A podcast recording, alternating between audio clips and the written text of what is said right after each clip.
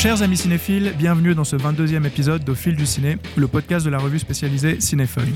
C'est dans un tout nouveau studio d'enregistrement que je suis accompagné de la même équipe que la dernière fois, à savoir Amandine, Blaise, Noémie et Pierrig. Bonjour à vous. Salut Marvin. Hello tout le monde. Hello, bonsoir. Quant à moi, je m'appelle toujours Marvin et vais tenter, autant que faire se peut, de mener à bien cet épisode. Avant d'entrer dans le vif du sujet, je vous rappelle que vous pouvez suivre Cinéfeuille sur Instagram, X et Facebook. À ce sujet, précisons que pour des raisons de sécurité, nous avons dû créer une nouvelle page Facebook. N'hésitez donc pas à la suivre pour être au courant de toutes nos activités. Vous pouvez également toujours vous abonner à la revue ou, si c'est déjà fait, en parler autour de vous. Je précise enfin que tous nos numéros sont disponibles à Lausanne chez Payot, à la librairie de la Louve ou encore aux librairies Basta. Villégiature bucolique en Pologne, chaude épopée chinoise, vision du futur pleine d'optimisme, heureuse camaraderie et famille fonctionnelle, c'est le joyeux programme de cet épisode, à moins que ce soit tout l'inverse. Bref, attaquons sans plus attendre avec le premier film.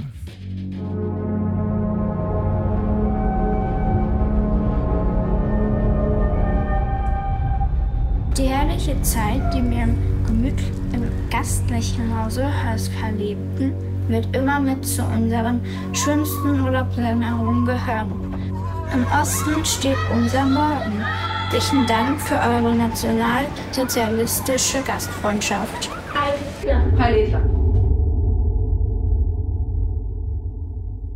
La zone d'intérêt est le quatrième film de Jonathan Glazer. Présenté à Cannes et lauréat du Grand Prix l'année dernière, le film a fait sensation sur la croisette. On en avait déjà parlé lors de notre épisode spécial, mais l'occasion était trop belle pour ne pas revenir sur cette œuvre majeure de ce début d'année. Et pour commencer, bah, c'est moi qui vais commencer justement. Donc, euh, je vais commencer par résumer brièvement le film. Le pitch est finalement euh, assez simple puisque c'est l'histoire de Rudolf Haus et sa famille, dont sa femme notamment Hedwig. Euh, qui vivent avec leurs enfants dans leur jolie maison. Sauf que, petite précision, c'est que leur maison se situe à côté en fait, du camp d'Auschwitz, euh, puisque Rudolf est euh, le, commandant du camp. Euh, et donc, en fait, durant tout le film, on va suivre cette, cette famille. Et en fait, bah, tout le procédé du film tourne autour du fait que on les voit vivre leur espèce de vie normale, banale, tout en sachant que derrière euh, les, murs qui entourent la maison euh, bah, se cache euh, l'horreur d'Auschwitz et tout ce qu'on tout ce qu'on tout ce qu'on connaît euh, de, cette période euh, horrible de l'histoire. Le film en gros tourne toujours autour de ce procédé. Je pense de toute façon on aura l'occasion d'en débattre, mais je pense que ça sert à rien d'en dire plus euh, vis-à-vis du, synopsis. Euh, moi j'avais vu le film à, Cannes où j'étais sorti euh, complètement chamboulé. Je me rappelle encore de la de la projection. Je l'ai revu là pour euh, pour l'occasion. Et euh, enfin pour moi, c'est clairement un des films de l'année, si ce n'est de la, de la décennie, quoi, pour commencer directement dans le, dans le vif du sujet. Euh, donc même si la deuxième fois, c'était peut-être un peu moins impactant parce que voilà, on sait à quoi, un petit peu à quoi s'attendre, mais il n'en reste pas moins pour moi un film euh, vraiment gigantesque.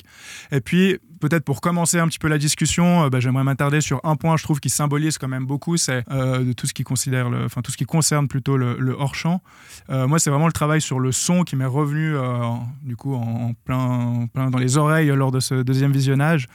Euh, puisque je trouve qu'il symbolise vraiment cette notion où on voit la famille vivre, sa vie euh, qui paraît tout à fait normale et dans nos oreilles, mais même de manière euh, presque insidieuse et même d'un moment on se rend plus compte, on entend toujours des coups de feu, des, cris, bah, les, fours crématoires, on voit aussi un petit peu, enfin même des fois assez, de manière assez, clairement évidente, la, fumée des cheminées, ce genre de choses.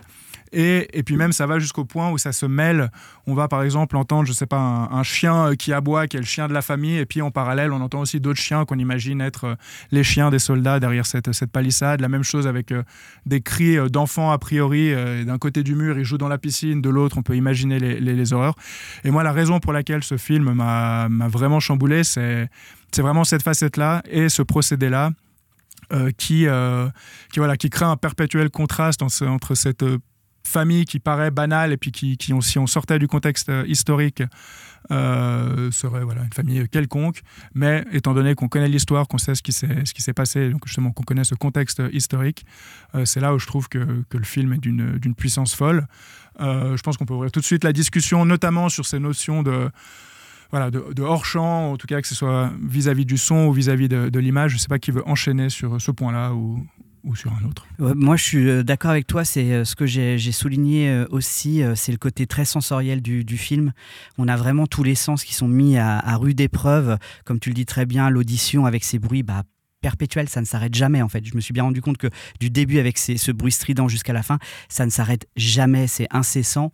Et le côté euh, sensoriel aussi, parce que euh, en voyant ces, ces, cheminées, il y a l'odeur qu'on peut imaginer, donc qui se dégage de ces, ces fumées. Donc il y a, quelque chose d'hyper viscéral, de profond, qui est très bah, qui est très dur aussi, hein, qui est, on, sort un peu euh, évincé de ce, film parce qu'il y a vraiment ce travail incessant en effet sur l'aspect sensoriel. Donc je ne sais pas si vous voulez rebondir déjà là-dessus. Effectivement, le point fort du film, c'est vraiment ce travail sonore euh, qui participe à l'immersion euh, dans, dans, ce, dans ce cauchemar. Euh, il y a vraiment d'ailleurs un côté cauchemardesque à, tout ce film qui met très mal à l'aise. Euh, on a cette, c'est vraiment déstabilisant de voir ce portrait de cette famille bourgeoise qui paraîtrait presque normal en fait, à part ces insertions visuelles. moi, je suis pas d'accord de parler de hors-champ, on y reviendra.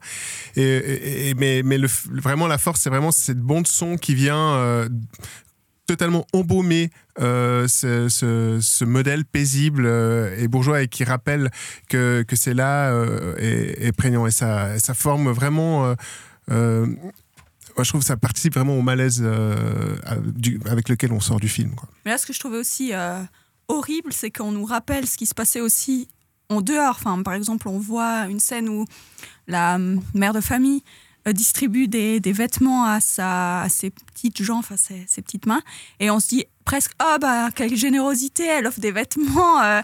et après on se rappelle qu'en fait ces vêtements ils viennent de, enfin c'est des personnes euh, juives qui sont tuées, donc je trouve aussi dans cette normalité de, de l'horreur, c'est aussi très fort. Mais c'est vrai que la critique peut-être y venir après, qui est euh, en fait cette, euh, cette éventuellement esthétisation de la Shoah et, d'utiliser une, une époque comme ça aussi terrible et pour en faire une, sorte de, d'expérimentation, de film expérimental avec ce sujet peut être, un, peut être ouvert à, débat.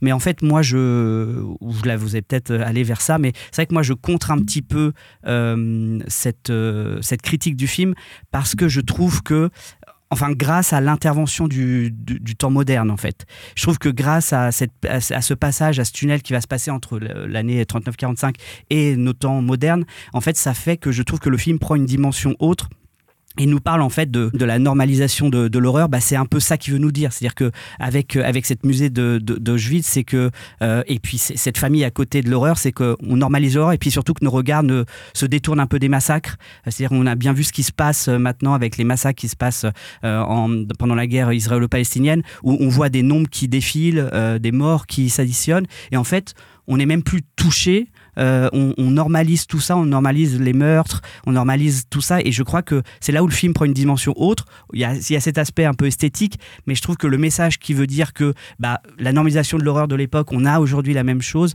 euh, le, passe dans une autre dimension et on fait un, film vraiment brillant, je trouve. C'est ce que j'essayais de dire au début, c'est vraiment cette facette-là de se dire, euh, au-delà de parler de hors-champ purement cinématographique ou même de contre-champ, on pourrait dire, c'est vraiment le contre-champ avec notre connaissance de l'histoire et ce qu'il montre, parce qu'en fait, si on imaginait ce film, euh, enfin cette histoire dans un autre euh, contexte, à une autre époque, ou voilà, ou juste on le montrait à quelqu'un qui connaît pas euh, ce qui s'est passé à cette époque-là, c'est clair que, que l'impact serait, tout autre. Donc moi, c'est vraiment un peu ce hors-champ vis-à-vis de, l'histoire, c'est-à-dire qu'il en montre peu, enfin en tout cas le, moins possible, et, et c'est pas ce qu'on sait ce qui s'est passé que c'est d'autant plus euh, violent. Et puis, concernant ce côté, enfin, cette euh, esthétisation de, l'image, moi je trouve, alors certes, les plans sont, sont travaillés, sont au millimètre, sont, sont très précis, mais l'image n'est pas particulièrement belle déjà, elle est un peu grisâtre, il y a vraiment un peu une espèce de, de, ton euh, particulier. Et puis également, ça fait très, parce que c'est beaucoup de plans fixes, très presque caméra de, surveillance, posée dans un coin, comme ça. Et c'est vrai que ça aussi, bah, ça rajoute à ce côté euh, presque voyeuriste, mais je trouve que ça pose aussi beaucoup de questions, euh, mais, mais, légitimes. Quoi. Alors moi, par rapport à ce montrer peu, j'ai des réserves, je trouve qu'il en manque il en montre beaucoup en fait et beaucoup trop euh, de manière euh, beaucoup trop soulignée aussi. Euh, moi c'est vrai que j'y allais un peu déjà avec des attentes donc qui ont été déjouées notamment beaucoup de critiques parlent de ce hors champ et moi je dois dire que à plusieurs moments en fait je trouve que le réalisateur insiste beaucoup trop sur ces éléments on va dire en guillemets choc quoi. Plusieurs exemples par exemple lorsque le, le camp purge ses cendres euh, dans la rivière. On a une scène assez euh, marquante où on voit cette Mhm. famille qui se baigne dans la rivière et l'eau qui devient toute grise. Mhm. Alors là, effectivement, avec notre perspective, on comprend, mais le réalisateur se sent obligé de, de montrer euh, un des personnages qui se saisit d'un crâne pour bien nous faire comprendre. Et après encore, ce personnage va cracher littéralement des, des cendres en pleine face de la caméra. Toujours dans les cendres, par exemple, ils les utilisent comme engrais pour leurs plantes. Et là aussi, on a une pelletée de cendres en pleine face à la caméra, ce que je trouvais pas forcément très subtil, disons.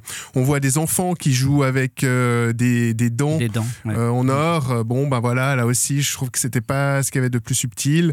Et euh, le personnage de, de, de Hedwig, la, la femme aussi, avec ses, ses- ses séances d'essayage de, de Son manteau. de fourrure au début. Qui, alors il y a le manteau de fourrure, ok, on a compris, mais en plus dedans, dans la poche, il reste encore un, ouais. un rouge à Mhm. lèvres, et il faut Mhm. bien qu'elle l'étale Mhm. sur sa bouche face au miroir pour qu'on ait bien compris que vraiment à quel point c'est c'est des monstres ces gens. Il y a encore d'autres exemples, je vais, je vais pas les, les citer, mais je trouve qu'il va un peu trop loin, je trouve, dans, dans ses, ses amorces euh, vraiment frontales, et qu'il aurait pu, euh, là, euh, être un peu plus euh, un peu habile. plus de retenue. Ouais. Moi, je suis assez d'accord. On sent qu'il veut faire le film choc, le film coup de poing, le- que tu te prennes une- un truc dans, le- dans la tronche, quoi. C'est la critique aussi du film. Un film festival, quoi. Ça te pouf, tu t'en prends en plein la tête. Mais c'est vrai que avec un second visionnage, c'est vrai que moi, j'ai vu tout ça. Cette, cette, enfin, il aurait, ça aurait été encore mieux s'il avait mis moins de choses à l'image, je pense. Je trouve qu'il n'est pas vraiment dans la retenue. Exemple Ouais. encore euh, typique, enfin moi ça m'a ça m'a choqué.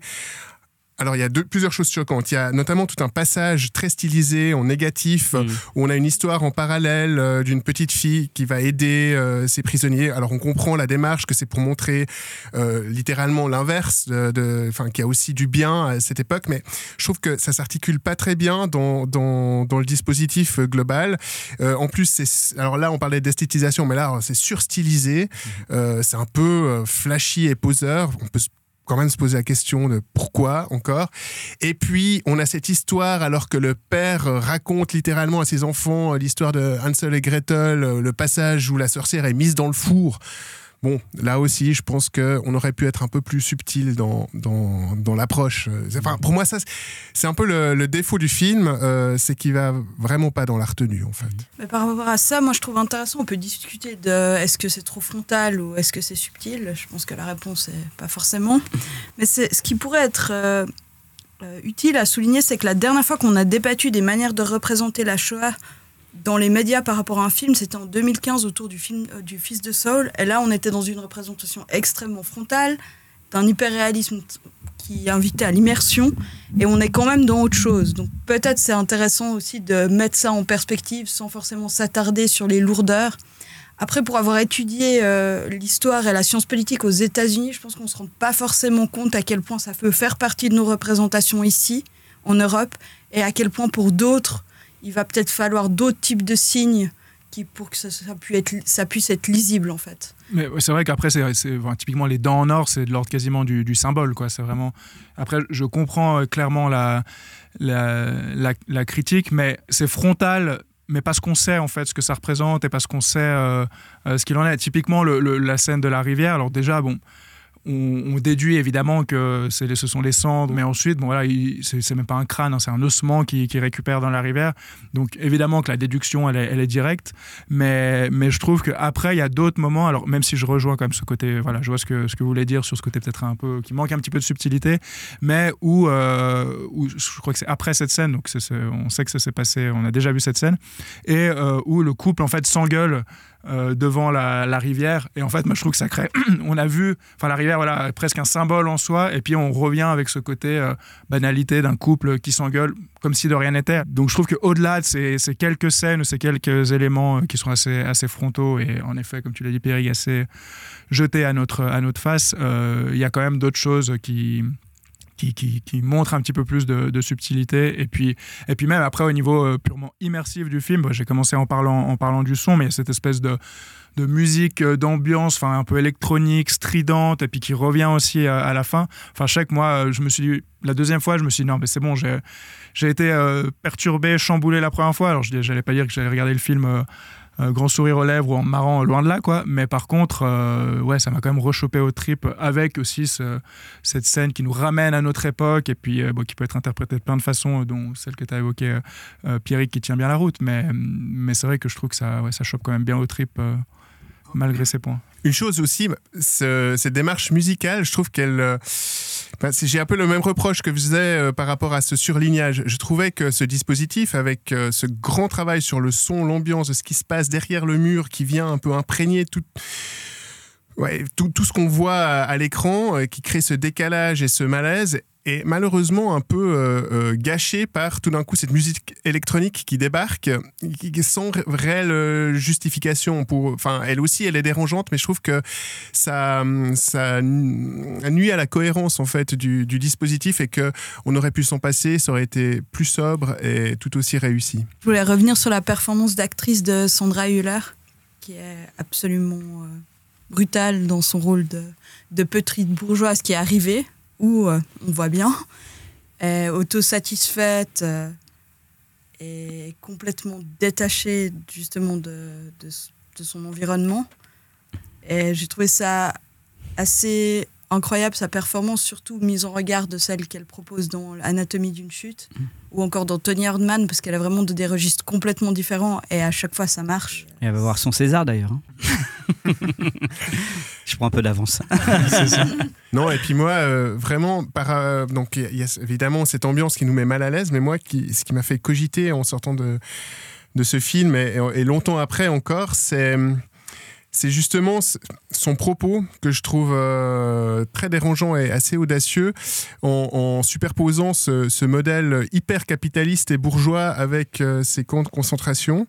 Euh, donc en fait, si on prend cette famille Us, c'est vraiment une famille de bourgeois avec lui qui est manager, qui, cherche à faire du rendement. Enfin, tout est, très terriblement pragmatique, opérationnel, froid et on a notamment une scène où on a un peu tous ces responsables de camps qui se réunissent. Enfin, ça, ça ressemble vraiment à un conseil d'administration. la conférence, en fait, il y a un film qui s'appelle La Conférence, et le film, c'est uniquement la conférence qui va euh, de tous les nazis autour d'une table qui vont organiser l'extermination des juifs, et de manière extrêmement pragmatique, euh, purement scientifique, donc c'est absolument que des chiffres, il n'y a évidemment aucune humanité, c'est que des chiffres, et comment exterminer le maximum, et comment ça se passe, etc. Et ça, je, vous invite à regarder en parallèle de ça. Euh, je ne sais plus exactement le réalisateur, c'est sorti il y a un an ou deux, et justement, le film est basé que sur la table ronde dont tu parles. Il y a aussi dans ce registre-là le, super documentaire d'Ayal Sivan qui reprend les images du procès, du procès d'Eichmann où il explique à quel point il a bien fait son travail avec mhm toute la série de guillemets qu'on peut y mettre. Et c'est vraiment ça le propos du film. Il a monté les images pour montrer à quel point il était un rouage, mais un rouage convaincu de l'efficience de son travail. Mm. Donc on voit vraiment que la déshumanisation, elle est euh, un peu à, tous les niveaux de, de, de, ce trou noir euh, de, l'histoire humaine. Et, et c'est là où le flash forward, moi, m'a mis encore plus particulièrement euh, mal à l'aise. Euh, c'est que donc on, dit dans ce film que le, le réalisateur ne représente pas les, les, prisonniers euh, en costume euh, dans les camps, mais en fait les seules personnes qu'on voit en costume dans les camps, c'est une équipe de nettoyage qui ripolline, qui, qui nettoie ses vitrines, enfin là où il s'est passé ses horreurs avec un détachement et une attitude qui, enfin, qui est tout à fait normale, mais ça, moi, ça m'a créé un, terrible malaise. Et, j'ai trouvé que vraiment, ça, Ouais, ça questionnait euh, la, déshumanisation euh, du système capitaliste euh, hyper industriel, quoi. Et, je me suis, j'ai toujours pas encore réussi à comprendre pourquoi il a fait le, le choix, Jonathan Glazer, de montrer à Auschwitz aujourd'hui une équipe de, nettoyeuses en fait. Ça m'a déstabilisé et, je suis encore assez euh, euh bah, justement pour, par cette pour, pour, dire que notre regard ne regarde plus en fait, que, que ces femmes elles ne voient plus du tout ce qu'il y a derrière. oui, toujours dans la banalité, c'est-à-dire qu'on a vu pendant 1h30 euh, une banalité d'une famille qui vivait normalement alors et cette banalité elle est toujours d'actualité. Elle est toujours d'actualité dans le sens où on peut nettoyer une ville derrière lesquelles il y a des milliers voire des millions Moi, de chaussures. quand on parle banalité à Auschwitz, j'imagine tout de suite euh, les touristes qui font les selfies devant la mhm. porte d'entrée du euh, ou bien les gens qui viennent visiter ça comme ils visitent un musée. Et j'ai trouvé, euh, en tout cas, particulièrement audacieux et juste, euh, en tout cas très malaisant, de montrer cette équipe de, de nettoyeuses, alors que le, public n'est pas encore dedans, qui, fait son job. euh, qui vraiment de manière là aussi complètement détachée dans, ses murs. Après, moi, je trouve que c'est aussi intéressant cette image du nettoyage parce que dans un autre cadre, pour parler de crimes de masse, on a parlé pour l'ex-Yougoslavie de nettoyage ethnique.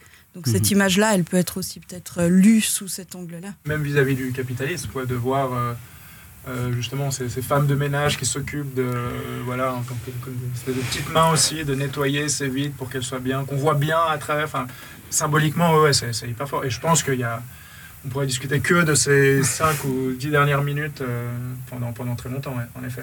Bon, on va enchaîner parce qu'on a un gros programme. Et donc, après ce glaçant été polonais, retrouvons un peu de chaleur humaine dans l'hiver chinois en enchaînant avec le film suivant.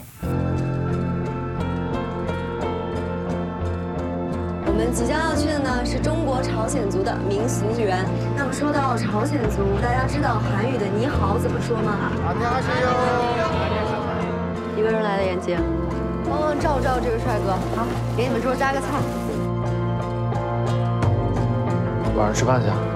他们是要给我表白啊？表个屁！陈师傅，您回来，我今儿自己走。我不想一个人。 Un hiver à Yanji est le nouveau film d'Anthony Chen. Le réalisateur Dilo Hello, qui avait remporté la Caméra d'Or en 2013 à Cannes, nous emporte cette fois dans le nord de la Chine, à la frontière coréenne. Nous l'avons toutes et tous vu, mais Noémie, toi qui as pu papoter avec le cinéaste, dis-nous de quoi ça parle et ce que tu en as pensé. Alors, Anthony Chen nous emmène dans le nord de la Chine pour mettre en scène trois jeunes gens qui, se ten- qui, qui tentent de se plonger pleinement dans le présent et de vivre une intimité partagée et éphémère, loin de leur passé respectif. Les personnages sortent progressivement de leur isolement par des gestes et des mots toujours contenus et le plus souvent discrets. L'esthétique est totalement maîtrisée, léchée même, on pourrait dire. Ce qui participe probablement du fait que le film ne m'a pas vraiment touché. Je n'ai pas vraiment ressenti d'émotion ni d'attachement. Je n'ai pas non plus vu d'épaisseur dans ces personnages.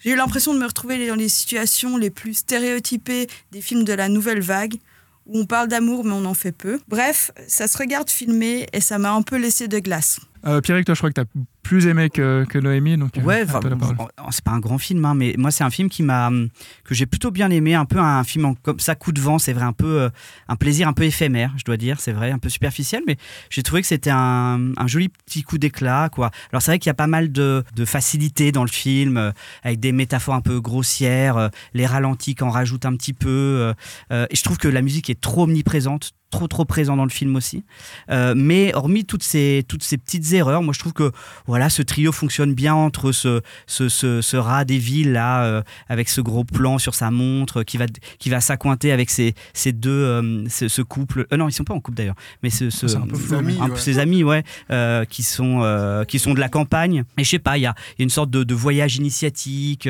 euh, où ils vont rejoindre cette, euh, ce lac céleste là, donc en, en image un peu divin comme ça. Donc je sais pas, il y a une sorte de, de, trip comme ça, métaphysique, physique, et, que je trouve plutôt agréable à suivre, euh, euh, pas dérangeant, pas trop. Moi je trouve ça plutôt euh, plutôt pas poseur justement, plutôt soft. L'esthétique est plutôt plutôt chouette, je trouve. Donc ouais, moi j'ai plutôt bien aimé sans que ça ait été un immense coup de cœur, mais je trouvais que c'était plutôt bien maîtrisé quoi. Blaise, toi t'es un peu dans ce... Je, je rejoins ton enthousiasme. J'ai été vraiment euh, déçu en bien, comme on dit. En fait, je, je trouve carrément que c'est un, un très bon film. Euh, non pas parce que la scène d'ouverture rappelle celle de euh, La Reine des Neiges, mais euh, parce que euh, effectivement, ce- cette esthétique, cette ambiance, cette atmosphère, à mon avis, sert vraiment le propos euh, du film. Donc, ce qui aurait pu être poseur, moi, je trouve que ça, ça a vraiment un sens, cette espèce de superficialité euh, froide et détachée, en fait, euh, elle, elle, parle quand même, je pense, d'une euh, certaine jeunesse chinoise, une jeunesse aussi provinciale en l'occurrence, qui rencontre celle de la ville, certes, mais ce côté provincial aussi, je trouve, participe à l'exotisme du film. En fait, c'est- rare dans les, je dans les films chinois qu'on nous présente la Sibérie chinoise. hein. C'est vraiment cette région qui est très singulière à la frontière euh, nord-coréenne, qui est vraiment, je trouve, nous offre des, images exotiques, dépaysantes. Et moi, en tout cas, ça m'a, déjà, ça m'a beaucoup séduit en fait, cette, euh, ce, portrait de cette euh, région chinoise. Et puis ces trois personnages qui effectivement sur le papier auraient pu être ennuyeux, clichés et un peu, un peu lassants quoi. Je, je trouve que il y a juste qu'il faut dans la manière de les filmer et, d'emballer le film pour que vraiment ça serve ce propos sur un peu les errements de, de, la société chinoise, les jeunes particulièrement. Et en plus, on, nous rappelle hein, que ça se passe, c'est à distance vu qu'on est en province, mais que ça se passe pendant la pandémie. Donc, il y, a, y a presque une note, alors voilà, très, très euh, euh, ou peut-être que j'extrapole un peu, mais on pourrait presque y lire une intention politique, je trouve, par rapport, euh, par rapport à ce portrait de cette jeunesse chinoise. Justement, moi j'ai trouvé que le film était assez dans la vacuité et je me pose assez sincèrement la question de quelles étaient les limites que le réalisateur ne pouvait pas franchir en ayant filmé en Chine d'une part par rapport aux enjeux de cette jeunesse qui se sont laissés pour compte et en marge au lendemain de la pandémie en Chine, et d'autre part par rapport au substrat économique des enjeux qui tournent autour de ce personnage qui travaille dans la finance en ville. Et je me suis dit que c'était peut-être dans la manière d'écrire, il y avait peut-être certaines choses qui avaient été enlevées, d'où le sentiment que j'avais pu avoir que parfois c'était un peu vide. Euh, Amandine, toi t'es pas convaincue non plus, me semble-t-il. Non, alors moi j'ai trouvé vraiment ça cliché pour le coup je trouvais qu'il se s'éparpillait un peu dans des sous-intrigues qui menaient pas à grand-chose, genre cette histoire d'ours. Je ne vois pas du tout. Enfin, c'est le folklore chinois, c'est cool, hein, mais là, ça amène rien. Euh, aussi, les personnages, je trouve qu'ils sont pas du tout incarnés. On voit à peu près euh, ce qu'il veut nous dire. Hein, ouais, le, chinois de la ville qui fait de la finance, euh, les autres qui sont un peu laissés à la, à la dérive, mais finalement, on, voilà, et puis tous ces rapports à la glace. Le mec, je le voyais manger ses glaçons, je me suis dit, il a un gros problème de fer. Non, mais c'est les métaphores un peu lourdingues, quoi. Ouais, il y a deux, trois trucs un peu lourds, mais. Oui, alors autour bah, justement du titre anglais qui est. Euh, euh, comment c'est? Breaking, Ice. Breaking Ice. Euh, oui, en effet, même dès le début, il shoot là dans un petit tas de neige, et puis il y a vraiment donc, voilà, le focus qui va suivre la neige. Enfin, c'est vrai qu'il y a toute cette thématique, limite ce champ lexical autour de la glace, de la neige, du froid, tout ça, qui est, là. Bah, le, lac aussi, quand il marche dans la neige, enfin, il y a beaucoup de choses. Mais, euh, mais moi, je trouve qu'au-delà de cette opposition entre euh, euh, celui qui vient de la ville et puis le, couple, enfin voilà, ce, espèce de couple d'amis, on ne sait pas exactement comment, comment voilà s'ils sont ensemble ou pas. donc au-delà de voilà de ce contraste, je trouve qu'il y a aussi quand même où le film fonctionne quand même bien, c'est cette euh, sur la caractérisation des personnages, dans le sens où on comprend tous qu'ils ont une espèce de, enfin, de tristesse ou quelque chose qui. Et puis. Bah, c'est quelque chose dans leur passé, mais on saura jamais quoi. Bah, on sait, on le devine quand même, parce que elle, on le devine clairement même. Puis d'ailleurs, la fin du film va vers une espèce de rédemption, donc voilà, on, le voit. Euh, et puis la fin, voilà, chacun trouve un peu son compte. Et puis c'est vrai que c'est un peu quand même le, happy end qui est, c'est peut-être, peut-être un peu facile. Mon bémol que je mettrais, c'est que j'ai vraiment beaucoup aimé le film jusqu'à peut-être au, dénouement où euh, là, c'est peut-être un peu téléphoné. Euh, on le sentait venir, ouais, Mais, mais sinon, quand même, alors avant en tout cas ce dénouement, on, voilà, on voit ce qui ce qui les rassemble, ce qui, ce qui fait qu'ils sont peut-être radicalement euh, différents par rapport ne serait-ce qu'à leur, euh, leur lieu, leur lieu d'origine. Euh, et puis je sais pas, après tout simplement, moi, toi Amandine, tu dis que tu tu y croyais pas ou voilà que tu t'attaches pas. Moi je trouve que c'est un peu cette escapade qu'ils ont même là pendant une nuit où ils vont ils sortent après dans la rue ils errent il est je sais pas à 5 heures du mat là quand ça monte c'est arrêté comme ça. Enfin moi j'y crois assez bien parce qu'il y a un peu ce côté éphémère de cette rencontre. Et puis on sait qu'elle est éphémère parce que de toute façon au bout d'un moment ils vont devoir repartir un peu chacun dans leur direction. Euh, donc moi j'ai trouvé ça assez touchant, assez joli, et puis sans être évidemment le, film de l'année, mais je trouve que ça, que ça tient quand même bien la, route, malgré la glace. Je crois que les, les, trois euh, comédiens principaux vraiment participent au fait que moi, en tout cas, j'ai pu m'accrocher à leur personnage et que, euh, je, effectivement, on est, on est un peu sur un fil ténu, mais que ça m'a fait ça m'a fait pencher du bon côté. Enfin, Moi aussi, j'ai une forme de normalité. Ils ont des, des émotions qu'on a déjà ressenties, des, des réactions qu'ils ont déjà eues. Le mec qui se prenne une cuite, il rate l'avion le lendemain, il reste avec eux. Enfin, et je sais pas, il y a des trucs un petit peu. Euh, une sorte de normalité. Très humaine. Ouais, je trouve aussi. Bon, bah maintenant qu'on a bien brisé la glace, on va enchaîner avec le film suivant. Votre projet personnel Travailler. Vous avez beaucoup trop d'affects. Faut choisir entre le travail et les affects Oui. L'intelligence artificielle peut vous aider à vous débarrasser de vos affects. En purifiant votre ADN, vous allez replonger dans vos vies antérieures pour nettoyer les traumatismes dont vous avez hérité depuis des siècles. J'ai le sentiment très profond que quelque chose de terrible va arriver. La Bête, nouveau film de Bertrand Bonello avec Léa Seydoux et George McKay, et l'adaptation de la nouvelle de Henry James, La Bête dans la jungle. Tout le monde l'a vu, sauf Blaise, et Pierrick, tu es certainement le plus convaincu, donc à toi l'honneur. Oui, alors comme tu l'as dit, en effet, euh, c'est l'adaptation de cette nouvelle euh, euh, La Bête dans la jungle, donc, dont on avait beaucoup apprécié. C'est la, une première adaptation qui a été faite euh, par le film de Patrick Chia, euh, dont on a parlé plusieurs fois, je crois, la- l'année dernière euh, dans, dans le podcast. Top 1 d'Amandine 2023. Ouais, euh, très bon film. Ouais, Euh, et je trouve celui-là en largement au-dessus encore. Euh, donc nous parle donc de Gabriel qui est joué par euh, Léa Seydoux. On est en 2044. L'intelligence artificielle domine le monde et va demander en fait aux humains de purifier leur ADN euh, pour leur permettre d'éliminer leur traumatisme passé et puis en fait éliminer toute forme d'affect qui va pouvoir interférer avec une forme d'efficacité d'action dans la vie quotidienne. Donc Gabrielle, elle va replonger, elle va faire cette purification d'ADN, elle va rentrer dans le processus et euh, elle va se replonger du coup dans son passé, dans deux périodes, en 1910 à Paris, puis en 2014 à, Los Angeles. Et à chaque fois, elle va faire face à, Louis, donc comme tu as dit, qui est joué par George McKay, qui euh, a remplacé en fait euh, Gaspard Ulliel, décédé, qui devait jouer ce, rôle. Et bah voilà, on a cet amour intemporel qui va traverser les âges de 1910 à, à 2044. Alors moi, j'ai absolument euh, trouvé ça fascinant, j'ai beaucoup beaucoup aimé.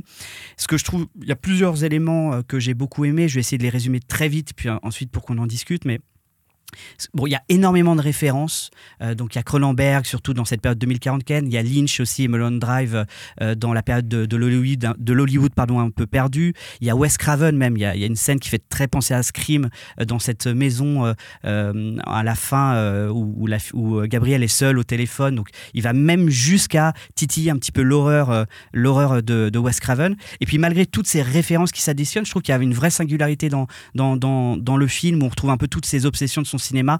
Moi, j'avais beaucoup aimé euh, l'Apollonide euh, euh, qui renvoie un petit peu à la partie à Paris ici.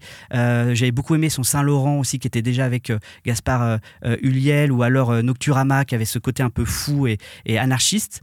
Donc on retrouve tout ça. Donc ça, c'est la première chose que j'ai beaucoup aimé, c'est toutes ces références, mais qui en restent pas moins un film singulier.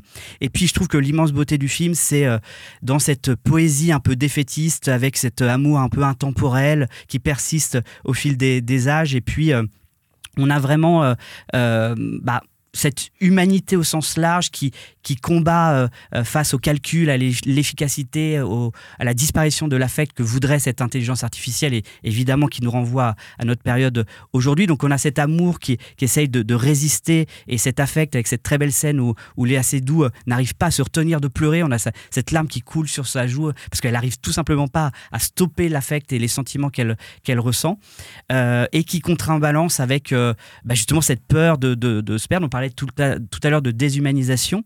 Bah là, il y a cette peur aussi d'une forme de déshumanisation, de la perte de l'amour, de la perte euh, du, ressentiment. Je trouve euh, Sédou qui est génial et, euh, et voilà, moi je trouve que c'est un, voyage hyper fascinant, bouleversant et, et, ouais, et qui, qui fait jaillir en nous des, des sentiments hyper primaires comme la peur de l'oubli, l'amour intemporel. Donc je trouve ça très fort. Pour moi, il a fait disparaître mon affect. euh, du coup, c'est peut-être. faut regarder le film. Bah ouais, T'as pour- peut-être un, cœur de pierre. voilà, tout simplement. Peut-être. mais euh, non, bah, peut-être je, je reviendrai. Mais Amandine, avant toi qui as adoré justement La Bête dans la jungle, et justement moi où je trouve qu'il y a beaucoup plus d'affect dans celui-ci, Ouais. un peu. euh, Ouais, pour moi, enfin, ça, j'aurais peut-être pas dû. Enfin, je sais que c'est une erreur de comparer euh, les films, mais pour moi, enfin, ça souffre vraiment de la comparaison euh, La Bête par rapport à La Bête dans la jungle. Et surtout, je trouve que bah, La Bête dans la jungle, il y avait quand même beaucoup de de- d'esthétisation, mais ça restait quand même plus euh, basé sur l'émotion, tandis que là, j'ai trouvé que c'était vraiment, vraiment poussé dans le dans l'esthétique, surtout la période en 2014, je crois, hein, à Los Angeles.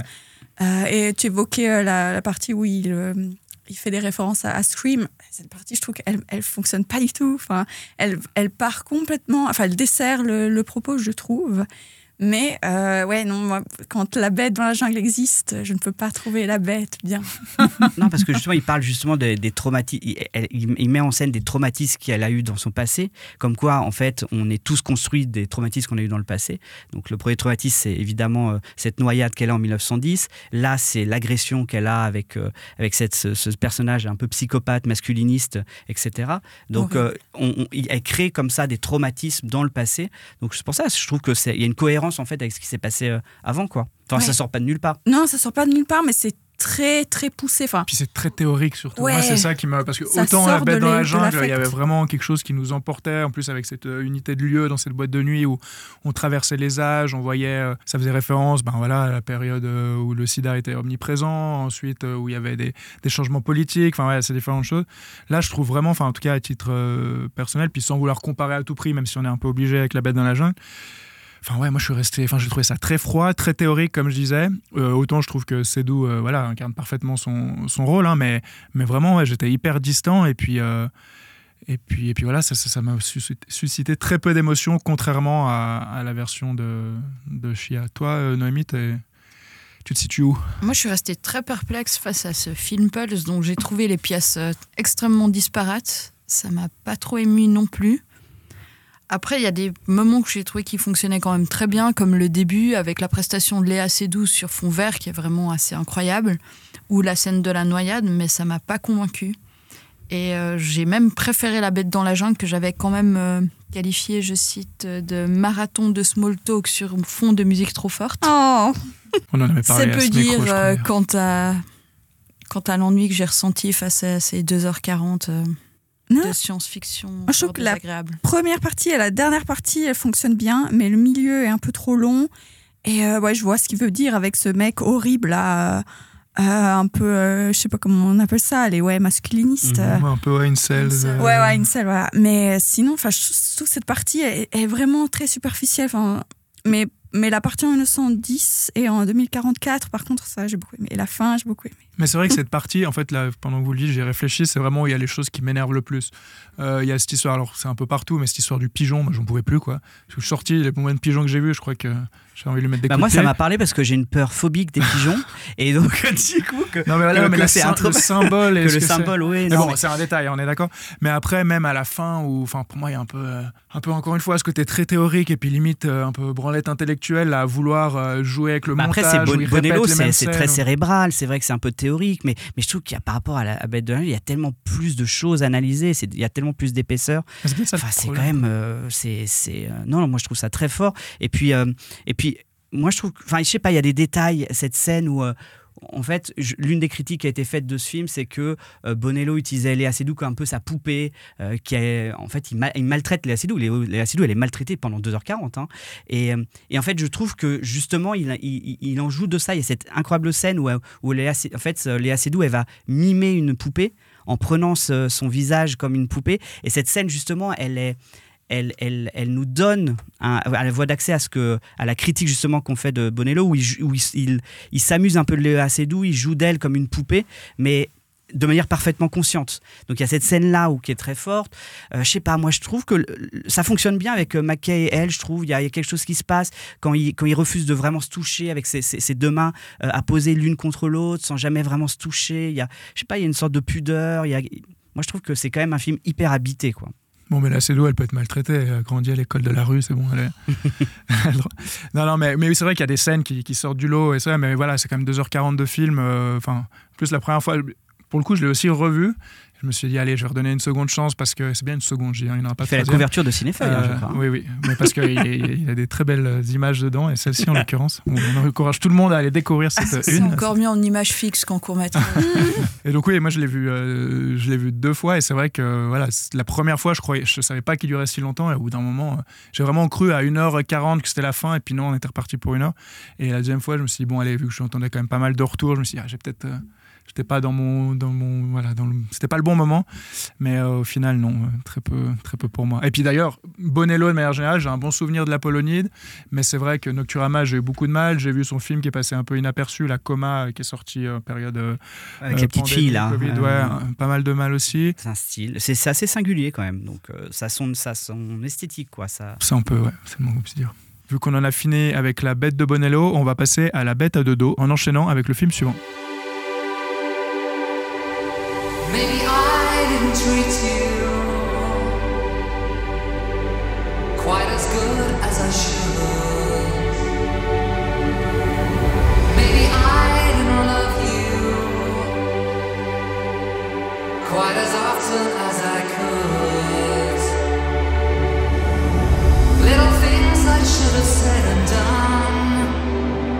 Sans jamais nous connaître, ou All of Us Strangers en version originale, est un film réalisé par Andrew Hay, avec Andrew Scott et Paul Mescal. Tout le monde l'a vu, mais Amandine, c'est toi qui commence, donc dis-nous de quoi ça parle. Est-ce que tu en as pensé Hmm. Alors, ça parle de donc Andrew Scott qui joue un personnage qui s'appelle Adam et qui est un hum, scénariste qui vit seul dans un appartement, dans une très grande tour à Londres.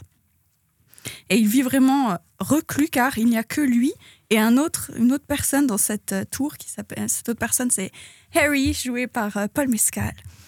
Et hum, le but, enfin le, projet de, de Adam, c'est d'écrire un script sur ses parents, sa famille, car ses parents sont morts quand il avait 12 ans, un soir de Noël. Et ça l'a vraiment traumatisé, donc il essaye de revivre euh, et d'exorciser un peu ce traumatisme à travers ce script. Et le, petit, euh, la petite touche en plus, c'est que euh, comme il ne trouve pas l'inspiration, il est face à la page, blanche, il se dit, bon, je vais aller euh, revoir ma maison d'enfance et essayer de trouver la flamme là-bas. Et ne- n'est-il pas sa surprise quand il tombe sur les fantômes de ses parents qui sont donc comme, comme neufs, comme à l'époque où ils sont morts, et donc plus jeunes que lui. C'est le petit, la petite subtilité du film. Je vous sens très très tendu. Et donc, euh, il va, va renouer en fait avec ses parents, ce qui va lui permettre de nouer à côté une relation avec euh, cet autre euh, habitant de la tour.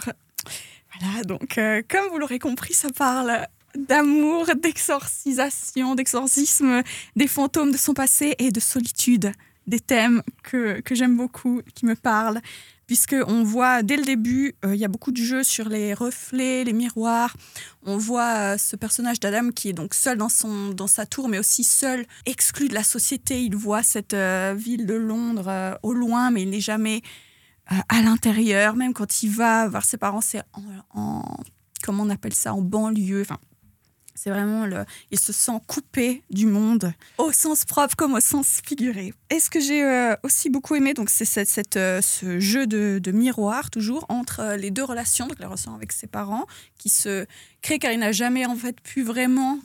Enfin, ses parents n'ont jamais pu vraiment le connaître, comme ça le dit dans le, dans le titre français du film. Et le fait qu'il puisse renouer par après avec ses parents d'une fois qu'il a été adulte, euh, ça l'aide un peu à se reconstruire et à pouvoir s'ouvrir aux autres, dont euh, à ce, voisin euh, très charmant, joué par Paul Mescal, qu'on aime beaucoup. Voilà, et ça aussi, ce que j'ai beaucoup aimé, c'est de jouer sur les choses qu'on ne peut pas dire. Enfin, il y a une scène que vraiment j'ai adorée. Moi qui suis d'une génération où on écrivait sur MSN nos, nos petits messages cryptiques avec des paroles de chansons, je sais pas si vous faisiez ça. Il y a une scène dans, dans le film où la mère, en fait, n'arrive pas à dire à son fils que, ce qu'elle ressent, donc elle le fait par le biais de paroles, de chansons des Pet Shop Boys. Je trouvais cette, cette scène très, très émouvante.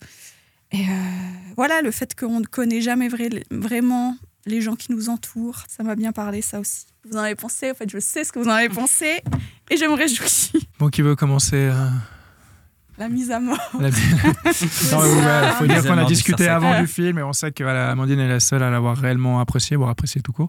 Donc, euh, ouais, de toute façon, on va pas épiloguer. Je pense qu'on est tous euh, d'accord, les, les quatre euh, autres. Mais Noémie, vas-y, tu, tu- je te sens prête. Alors euh, moi j'ai trouvé ça extrêmement plat et convenu et je suis absolument pas convaincue qu'une montrer une relation am- amoureuse en deux hommes en 2024 ça suffit à rendre un scénario intéressant. Reste à savoir si ça le rend bancable.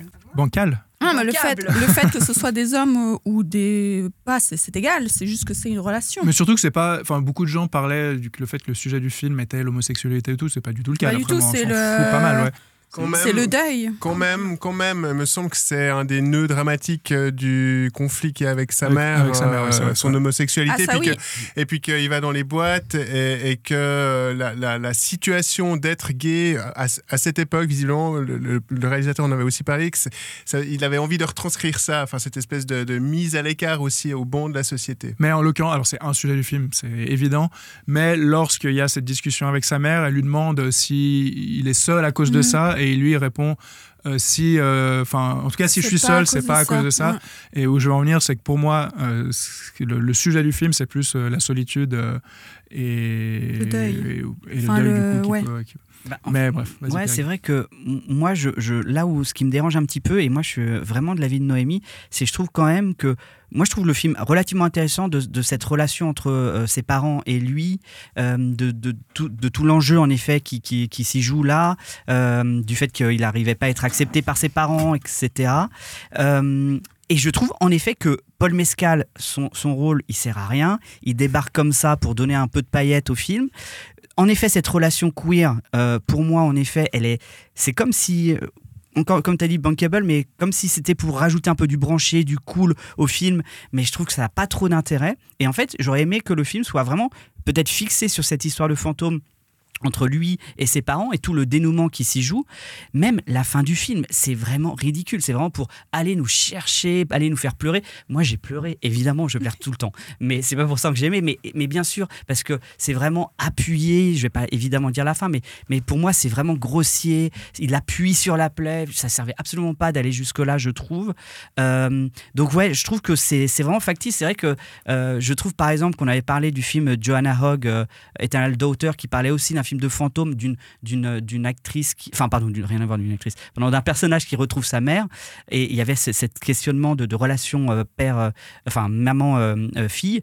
Et euh, et je trouve par exemple ce film beaucoup beaucoup plus intéressant parce qu'il se fixe là-dessus. Là il y a tellement de choses autour tu vois les scènes de drogue euh, les scènes de boîte de nuit tout ça je trouve que c'est c'est vraiment ça sert vraiment à rien, ça dessert même le film, et je trouve que ouais, ça, ça s'éparpille un peu trop, et du coup on perd toute émotivité là-dedans, quoi. Non, moi je trouve que c'est pour faire le lien aussi avec euh, entre l'amour et la mort, parce qu'il y a une scène où le personnage de Andrew Scott dit au personnage de Paul Mescal que lui, il a toujours, il s'est toujours dit que s'il aimait quelqu'un, il allait mourir à cause du SIDA, puisqu'il est, il est né, en enfin il a grandi dans les années 80, et donc avec le SIDA. Donc c'est aussi la relation gay peut aussi être liée à ça, et aussi en fait tout simplement en fait que le réalisateur est lui-même euh, gay et voulait faire une euh, une, une histoire qui lui ressemble. D'ailleurs, il a filmé euh, dans sa propre euh, maison d'enfance. Mhm, Alors que vrai. le roman sur lequel c'est basé, c'est c'est pas du tout. Enfin, c'est une histoire euh, hétéro. Moi, ce qui m'a dérangé dans ce film, tu disais que ces, ces, ces voyages étaient représentés de manière littérale et c'est vraiment ce qui m'a plombé le film. J'ai trouvé beaucoup trop littéral. Je trouve que avec ce mode-là, ça tient le temps d'un court métrage pendant 20 minutes, mais après 20 minutes, on a compris. On a compris les voyages, les allers-retours. Beaucoup de Et, redondance. et- Ouais, ouais, et je trouvais que euh, y a, ce dispositif, en fait, il plombait complètement le, film et moi, il m'a sorti. C'est marrant parce qu'on a parlé euh, de, cet hiver Yanji euh, qui, qui, qui parle aussi de solitude, de personnages un peu bancals qui se cherchent, qui sont un peu désabusés. Et, je me disais, mais pourquoi j'ai beaucoup plus accroché sur un hiver Yanji que, que dans ce euh, All of Us Stranger? C'est vraiment, je trouve, la réalisation et, ce, dispositif qui, moi, m'a vraiment plombé. Une fois qu'on a vu la note d'intention, on, on fait que de la voir, elle se répète. Et pourtant, je suis bon public. Je pense qu'au-dessous de cette table, je suis le seul à avoir vu, ou peut si ce n'est pas le cas, à l'avoir apprécié. Je ne sais pas si vous connaissez le film de Mark Forster, Stay, avec... euh, Ah, avec euh, Naomi Watts, Ewan ouais. McGregor et Ryan Gosling dans un de ses premiers rôles euh, hollywoodiens. C'était un film qui avait été euh, démonté à sa sortie et que j'avais beaucoup aimé. C'était un peu aussi euh, une expérience de mort imminente, mais qui se traduisait dans un dédale psycho-affectif euh, entre ce triangle de personnages. Et, on est un peu dans le même registre, donc j'y allais d'ailleurs avec un bon a priori pour, pour ce film. Mais, mais, mais au moins dans ce thé, il y avait, euh, je trouve, un véritable effort de créer un labyrinthe un peu ludique et puis euh, stimulant pour, euh, pour entrer là-dedans. Alors que là, moi, j'ai vraiment trouvé la, la note d'intention très frontale et, et plombante. Bah, moi, je comprends cette idée de redondance. C'est vrai que le schéma se répète beaucoup, mais c'est pour montrer l'évolution entre le fait que ce qui se passe avec ses parents euh, impacte euh, sa relation avec euh, Harry. Oui, mais c'est quand même très programmatique parce que justement, il va une première fois, il voit ses deux parents, après il les voit à tour de rôle, euh, enfin séparément. Après, et c'est vrai qu'on vous parliez de, de, de l'émotion. Alors moi, voilà, peut-être la première scène, euh, sans trop savoir vers quoi allait le film, euh, ça m'a un peu touché. Puis après, en fait, c'était tellement, ouais, tellement un peu presque convenu, et puis tellement ces allers-retours que que, que non, ça n'a pas du tout marché sur moi. Ouais, non moi, moi hein. j'en étais au stade où quand on le voit euh, retrouver ses parents, il, va, il, retourne, il retourne littéralement dans le En lit, euh, ouais. le, le- le lit familial, qui est aussi une idée sur le papier euh, intéressante de jouer en plus avec la différence des corps. Mais, mais moi, en fait, j'ai trouvé ça ridicule. J'ai- j'ai- Je, je suis pas, enfin, j'étais coupé, quoi. Ça, ça, ça était vraiment trop littéral pour que ça marche. Peut-être c'est dû au fait que euh, je ne sais pas pourquoi, mais, mais le Andrew Scott, l'inter- l'interprète du personnage principal, j'ai un peu de la peine avec, avec lui. J'ai pas du tout accroché. Ah euh, non, moi j'adore. l'empathie pour lui. Dans Fleabag, il, est peut, chou. euh, ouais, non, mais dans tout, il peut tellement euh, faire passer des, des choses juste avec un petit regard de ses petits yeux de biche ou bien avec Enfin, ça. moi, je l'ai trouvé son- mieux que Paul Ouais. Mescal quand même. Bah, Ah, alors non, là, non, il est, bah, il est plus mis en Ouais. lumière quand même. Enfin, Euh, Paul moi, Mescal, un. J'avais un problème avec ce, ce petit regard de biche que je trouvais un Non, peu facile. ce petit faux sourire avec ses yeux tristes. Si, si, si. Non, non, les yeux tristes, les Irlandais aux yeux tristes, c'est. c'est ça. Je note. C'est sacré, c'est sacré. Les Irlandais, monsieur Trist, c'est donc ça. S'il y a des Irlandais aux yeux tristes qui nous écoutent, euh, Amandine. Bon, je crois qu'on a fait plus ou moins le, le tour. Et puis, de toute façon, euh, assez de sensiblerie et de solitude. Il est temps de revenir à un vrai truc de bonhomme, plein de testostérone. Et ça tombe bien puisque c'est le programme du film suivant. Ever since I was a child, people said my family was cursed. Mom tried to protect us with God. Pop tried to protect us with wrestling. He said if we were the toughest, the strongest, nothing had ever hurt us. I believed him. We all did. The Iron Claw de Sean Durkin nous plonge dans l'intimité de la famille Von Erich qui a marqué l'histoire du catch des années 80. Cette fois-ci, c'est Noémie qui reste dans les cordes et Blaise qui assène la première estocade. Mais oui, car j'étais fort curieux de voir euh, cette chronique Histoire vraie sur une euh, fratrie du catch qui a sévi pendant les années 80. Euh, il y avait plusieurs éléments prometteurs. Euh, tout d'abord, bon, la thématique hein, du catch pendant les années 80 avec euh, ces, quatre frères euh, qui sont euh, là-dedans. On avait les promesses de, ouais, d'un portrait d'une époque décadente et, et du catch, évidemment, et tout ce qui est décadent avec. Il y avait aussi euh, l'autre promesse, c'était de, retrouver Zac Efron, car je vous confesse, moi j'ai un, j'ai, euh, je sais pas pourquoi, j'ai, une sympathie pour cet interprète. J'ai, chaque fois, j'ai envie que, qu'il soit enfin consacré pour euh, pour qui il est, car je, suis admiratif de sa sa transformation entre le petit ado minet qui chantait la chansonnette dans High School Musical et ben, la brute qu'il est devenu. Mais ça fait déjà plusieurs années qu'il chirurgie esthétique est passée qui par là, change, euh, Non, mais le pauvre, il a eu un accident hein, terrible. hein. Il a glissé Non, sur non, ses oui, chaussettes. oui, il s'est pris une, une fontaine en marbre chez lui et ça lui a pété Et c'est- la et c'est il a pour ça qu'il s'est fait mâchoire. à partir du moment où on a des fontaines en marbre ce soir, écoute, Ouais, euh, faut assumer, Il faut mais assumer voilà. les, les conséquences. Voilà, donc, euh, mais il y, a- il y a quelque chose d'assez fascinant dans sa transformation physique, mais aussi dans, dans les rôles qu'il qu'il interprète. Euh, moi, je l'avais beaucoup aimé, par exemple, dans le film Paperboy, qui a une dizaine d'années, qui est très moite. Et, bref, j'ai de la sympathie pour Zac Efron. On voit qu'il cherche un peu à, être enfin consacré, et là, il y avait tout qui était euh, assemblé. Donc. nous voilà avec Iron Claw. On est on commence en 1979, disons. Le film commence vraiment en 1979 où on a quatre frères. Euh, c'est important hein, de bien se rappeler qu'il y en a dans le film quatre. Il y a Kevin, Kerry, David et Mike, qui sont tous les fils, euh, tous les tous les quatre fils de Fritz. Euh, Von Eric, lui-même catcheur, et euh, ce père euh, texan va em- em- emporter en fait toute la famille dans, cette affaire de, catch. Et il semblerait que, alors que tout se passe plutôt bien lors de, la première moitié du film, en fait, qu'une étrange malédiction frappe cette fratrie.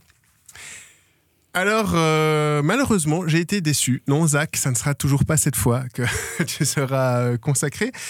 J'ai été déçu car je trouve qu'il y avait tellement matière euh, à, raconter et, il y avait vraiment de, ouais, de quoi faire un, bon film que j'ai trouvé cette chronique finalement sans, vrai, sans réel point de vue, sans réel parti pris. Euh, de filmer cette tragédie familiale euh, un peu comme du papier à musique, euh, j'ai trouvé ça très frustrant. Déjà, en termes dramatiques, je trouve cette articulation entre l'ascension de la famille puis la chute, là aussi, mal articulée. Il n'y a, rien vraiment qui amène ça, je trouve, de manière... construite hormis euh, ben voilà la succession des scènes. Euh, les personnages ben, c'est intéressant de voir Zac Efron qui joue un personnage en fait qui correspond un peu à sa carrière. C'est à dire que c'est le, le premier de, de classe et le favori. Et pour une raison, moi, j'ai pas compris pourquoi, peut-être vous m'expliquerez. Il y a tous ses frères qui lui passent devant, alors qu'on ne comprend pas vraiment pourquoi euh, lui, il est, il est, mis, sur le, il est mis sur le côté. Et euh, il y a aussi des personnages prometteurs, comme celui de, la femme de, Kevin, qui, qui, a une première scène euh, intéressante où, où, les rôles sont inversés de, de force. Et qu'est-ce qu'on en fait? Bah, Pas grand-chose, à part une mère au foyer qui, qui soutient le, le, le, personnage. Donc j'ai l'impression qu'il y avait soit matière à faire euh, une, ouais, une série, je sais pas, pour prendre des portraits individuels de ces quatre frères euh, à qui il arrive des, des histoires euh, pas possibles, soit alors de se concentrer un peu plus sur un élément de, de cette chronique. Et enfin, moi, il y a quelque chose qui m'a vraiment dérangé, c'est qu'après le film, j'ai été évidemment euh, me renseigner sur cette famille et j'ai appris que, en fait, il y avait un cinquième frère mm -hmm. euh, qui lui aussi euh, a eu un destin absolument tragique et il a été zappé de cette histoire. Et, et, et, et euh, alors euh, le réalisateur se justifie en disant qu'il y avait euh, voilà déjà trop de drame et il n'y avait pas la place pour ce cinquième frère. Mais j'ai envie de dire que euh, moi, ça m'a dérangé en tout cas qu'on ait négationné ce personnage, euh, alors que euh, voilà. Kevin, c'est le seul survivant à, cette fratrie. Et, là, il a, il a approuvé ce choix. Enfin, je me suis senti aussi mal à l'aise et je trouve cette démarche assez dérangeante. En fait. Surtout que la fratrie, enfin la famille tient tellement un rôle important dans le film. On les voit toujours soudés, même s'il y en a quand même un, un peu de la, compétition entre eux. Ils restent soudés, euh, en tout cas au premier plan. Et là, ouais, c'est vrai que ce cinquième, euh, il n'existe pas. On ne sait pas pourquoi. Euh, Peut-être que 5, c'est ça va c'est pas un nombre pair ça ne va pas je sais pas mais c'est vrai que j'ai pas non plus compris quand, quand j'ai écrit la critique aussi j'ai fait mes petites recherches bien sûr et là oui c'est Chris, je crois, ce dernier. Ouais. Et euh, ouais. Mais il est, il est, évoqué quand même, non? Non, alors, non, non, il n'existe pas. C'est pas le premier qui est mort jeune. C'est pas le premier, non, non, c'est encore un autre. Ouais. Ah ouais, c'est ça, ouais, j'avais un doute. Ok. Euh, Amandine, toi, t'as quand même plus aimé le film, même si. Oui, c'est vrai que j'ai bien aimé, mais un des moments où je me suis vraiment dit oh là là on part dans le cliché total c'est au début je sais pas si ça t'a enfin si ça vous a marqué il y a un plan où on voit euh, la Bible euh, les armes dans un petit euh, un petit truc en verre les trophées sportifs et je sais, voilà. vraiment c'est l'Americana le, Tex, le ah, Texas, dans sa plus pure et je me suis dit qu'est-ce est-ce qu'il va critiquer ça, dire regardez, c'est vraiment une euh, famille texane pure et dure, et, et, en fait, on va démonter ça, mais non. Pas du tout. Pas du tout. Enfin, donc ça, j'ai trouvé un peu. euh, Bon, c'est pas le sujet il du film. Il le fait un peu, mais tellement superficiellement Oui. que ça n'est pas très C'est pas le sujet du film, quoi. Bah, C'est le fa- c'est cette famille, c'est le- c'est cette, cette La question, c'est quel est le du sujet film. du film? Parce qu'on pourrait dire, oui, alors on passe 2h15 pour apprendre qu'être un véritable homme, c'est savoir pleurer. Oui, ouais, C'est Ah ouais, c'est moi- un peu long pour, euh, pour, pour ça. C'est exactement ce que j'allais dire. Le vrai sujet, enfin l'autre vrai sujet du film, c'est, mais en fait, qui est, qui est pas directement lié au film, c'est cette histoire qui est en effet tragique et dramatique, mais qui est une histoire vraie sur laquelle le film s'appuie. Et moi, si dans l'ensemble, j'ai passé un bon moment en regardant le film, même si je, je comprends tout ce que vous dites, euh, mais grâce justement à son histoire vraie et à ce côté tragique. Et tu dis que c'est un peu cette espèce de rise and fall, mais c'est même rise fall, rise fall, parce que voilà, ils sont au top, ils retombent, ils sont à nouveau au top, avec des frères différents, même si on comprend pas toujours pourquoi. Euh, donc pour moi, le sujet du film, c'est en fait son matériau de base réel auquel il n'y peut pas grand-chose finalement, le, le, film. Et moi, c'est quand même ça qui m'a tenu euh, plus ou moins en haleine et qui m'a fait euh, aimer le film. Maintenant, je me rends compte, je l'ai vu il y a peut-être euh, une petite semaine maintenant, il est déjà euh, assez loin de mon esprit et je pense que, voilà, que j'ai déjà Non, presque été généreux avec lui. C'est vrai que moi, je, je suis complètement hermétique à ces, avec ces histoires de gueule cassée, plein de testostérone, qui n'arrivent pas à pleurer. Et c'est le message du film. Oh, ces, ces pauvres garçons, des artistes incompris parce que la maman est peint, lui, le, un autre qui fait de la musique. Alors, c'est des, des, artistes incompris qui sont pas acceptés, qui doivent vivre leur masculinité comme ça. Franchement, je suis fatigué de ces sujets-là. Et à un moment donné, euh, voilà, quoi. Tous, tous, tous ces clichés de ces mecs qui n'arrivent pas à pleurer, à exprimer leurs sentiments. Et du coup, ça leur bousille la vie. On a vu ça 15 fois. Je trouve que c'est plus du tout un sujet. Je trouve que c'est vraiment euh, hyper grossier dans le film. Euh, bon, sans parler de la scène de fin qui est absolument pathétique également. Donc, je vais pas en parler. Et puis, cette, je sais pas, je trouve qu'il y a. Moi, j'étais vraiment à distance de tout. Je peux comprendre qu'on l'ait apprécié, mais à distance vraiment de, de, en effet, comme disait Blaise, de passer autant de temps pour, pour dire que oui, ils auraient dû exprimer ce qu'ils pensent, leurs émotions pour peut-être euh, briser cette malédiction. Pff, merci, quoi. Bon, puis, oui, c'est vrai qu'il y a cette histoire de malédiction. Puis tout ça est aussi très euh, littéral. Enfin, le père le dit tel quel euh, lors d'un enterrement. Où Faut il pas dit, pleurer, Vous enlevez vos lunettes et je veux pas vous voir pleurer, comme ça. C'est vrai que c'est quand même euh, grosse ficelle. ouais. Et puis, Ouais. le, puis le catch, qui est quand même euh, la toile de fond du film, à un moment, il, euh, il touche un peu le sujet quand justement la femme de Zac Efron lui demande Ah, mais de toute façon, c'est tout, c'est tout truqué, non? Et Mm. il explique, et moi, j'ai rien compris. Pourtant, ça, c'est vraiment un, un- un univers que je trouve hyper intéressant parce que justement, ouais, c'est truqué, mais c'est vachement du spectacle. Et là, il dit oui, non, mais. euh, Il n'y a pas trop d'explications. même, enfin, Vraiment, j'ai rien compris. Non, parce que c'est quand même un sport quand même, enfin. tu vois, c'est des efforts physiques, mais. Mais il y a pas, spectacle. non, il, y a, mais- il y a sûrement une note artistique aussi. C'est ça, ouais. Non, alors il explique parce qu'en fait sa femme et c'est une question assez légitime elle lui demande mais si c'est truqué aussi tout est scénarisé Comment quelqu'un peut gagner, quoi. comment Ouais. quelqu'un peut Ouais. gagner et euh, moi je trouve que l'explication elle est pas enfin je c'est vrai que je m'étais jamais vraiment posé cette question malgré sa légitimité mais je trouve que c'est pas enfin en tout cas je crois avoir compris ce qu'il ce qu'il veut dire et puis je trouve pas complètement à côté de la plaque mais bon c'est un micro détail dans le, le film quoi Ouais, moi, c'est quand même. Enfin, je veux dire, c'est quand même un- l'univers, ça se passe dans le catch, Ouais, donc ouais, ce serait ouais, dans- mais- Enfin, oui, mais pour raconter plein d'autres choses sous-jacentes. Mais oui, Oui, oui, oui. en effet. Ok, bon, je crois qu'on a fait le tour des films qu'on voulait aborder aujourd'hui, mais comme on n'en a jamais assez, on poursuit avec notre format Mieux vaut court que jamais, qui est l'occasion d'aborder brièvement et individuellement un film dont on n'a pas eu l'occasion de parler. Euh, bah, Pierrick, vas-y, à toi l'honneur. Ouais, moi je veux parler de la théorie du tout en français, ou Universal Theory en anglais. Désolé, je vais pas la faire en allemand. Euh, donc, ce qui était un, film, pour moi, venu un peu nulle part, il était en sélection officielle à, Venise. Euh, c'est euh, le, seulement le deuxième long métrage de cinéaste allemand Tim Kroger, que je ne connais pas. Euh, j'ai pas vu son premier film. Et en fait j'ai beaucoup aimé ce film parce que c'est, ça vient de sortir aujourd'hui au- en, salle. Euh, parce qu'il y a un mélange de genres assez incroyable entre euh, bah, le, le film noir la Fritz Lang. Il y a une beauté vraiment esthétique comme ça et un travail sur le noir et blanc. Il y a une forme aussi de grandiloquence un peu hollywoodienne des années 60 avec une, une bande son qui est hyper présente tonitruante dans le film. Et il y a ce versant un peu science-fictionnel avec un multimonde un multiverse qui, qui intègre comme ça le, le film. Et au milieu de, de, de cette lourdeur un peu physique, il y a une histoire d'amour, là aussi, euh, euh, comme, la, comme la bête euh, un peu euh, transtemporelle, comme ça, qui va traverser les dimensions et les âges.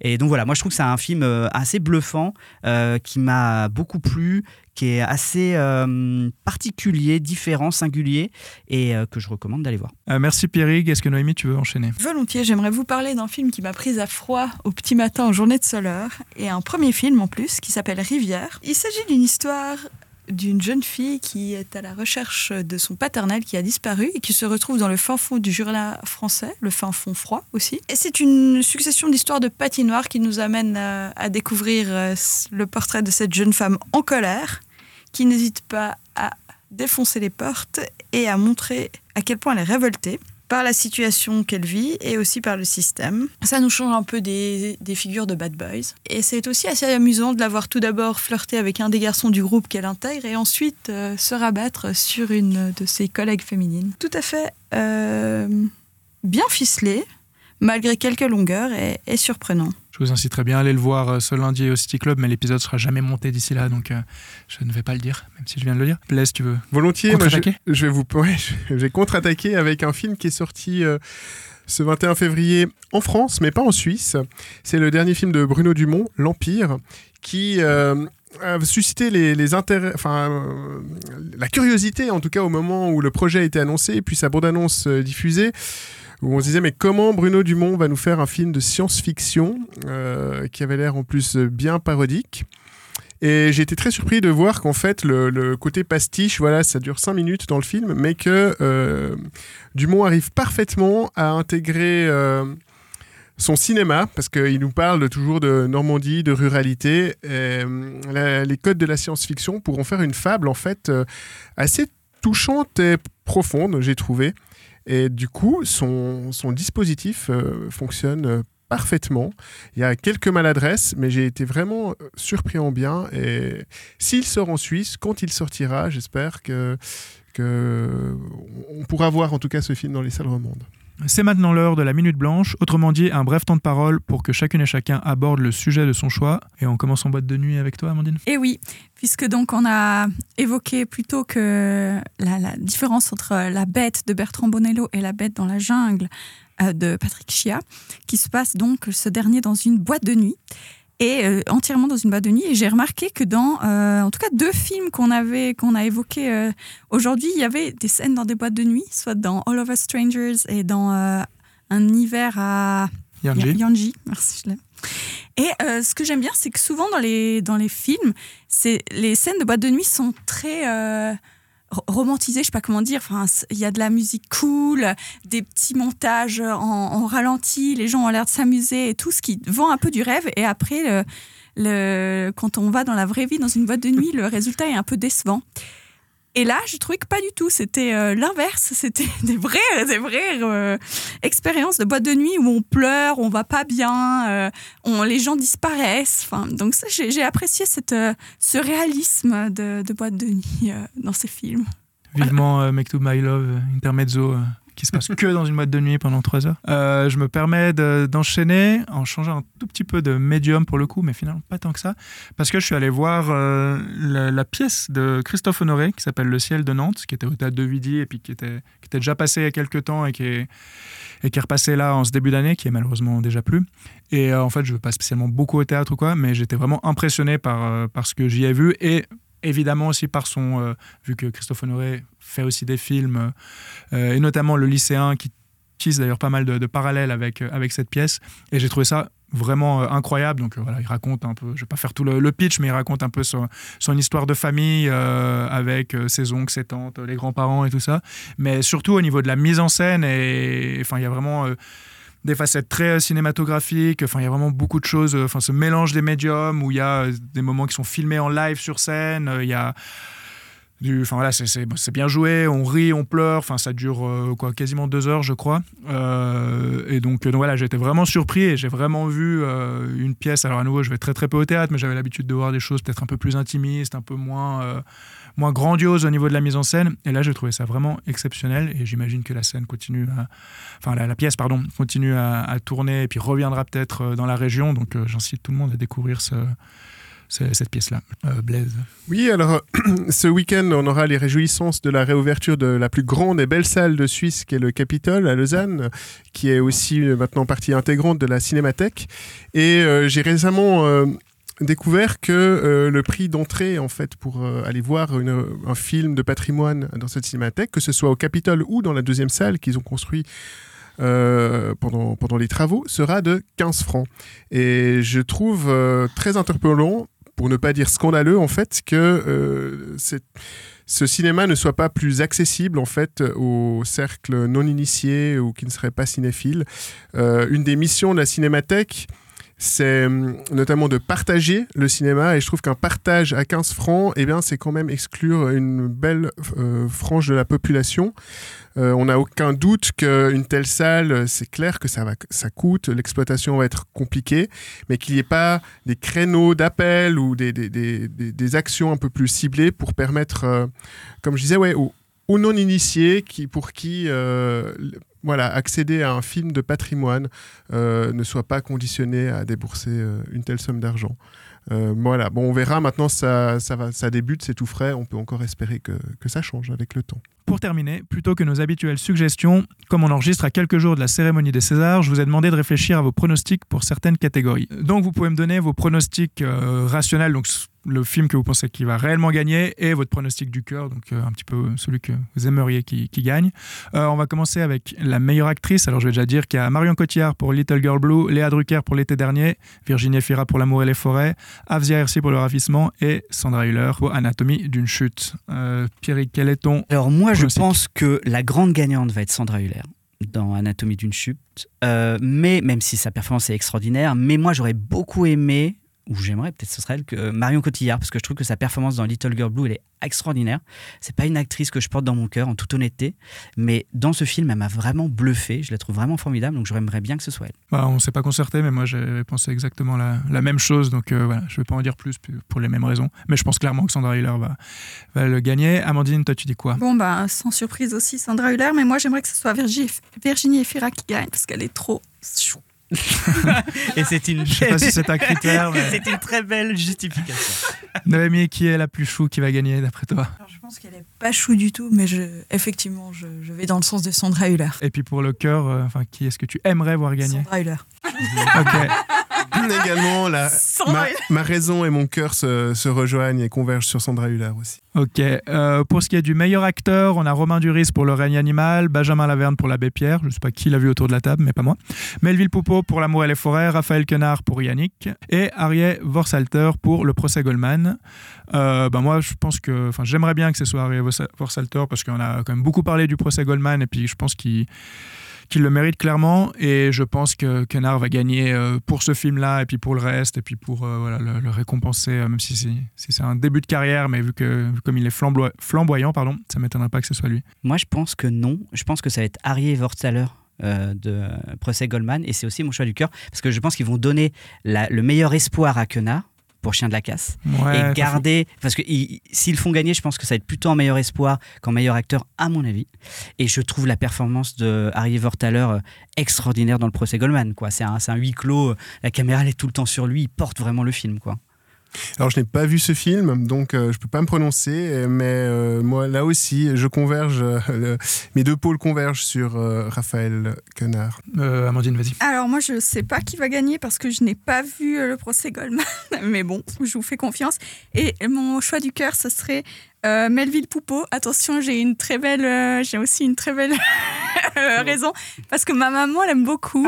c'est Alors j'aimerais que ce soit lui. Mais voilà. c'est un très bon euh, acteur. choisi euh, et dans le jury ou je sais pas comment on appelle Euh, Noémie toi qu'est-ce que tu penses? Moi, je parierais aussi sur euh, Quenard pour Yannick.